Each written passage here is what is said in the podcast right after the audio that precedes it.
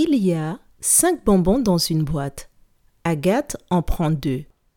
Combien de bonbons reste-t-il dans la boîte? Je répète. Il y a cinq bonbons dans une boîte. Agathe en prend deux. Combien de bonbons reste-t-il dans la boîte?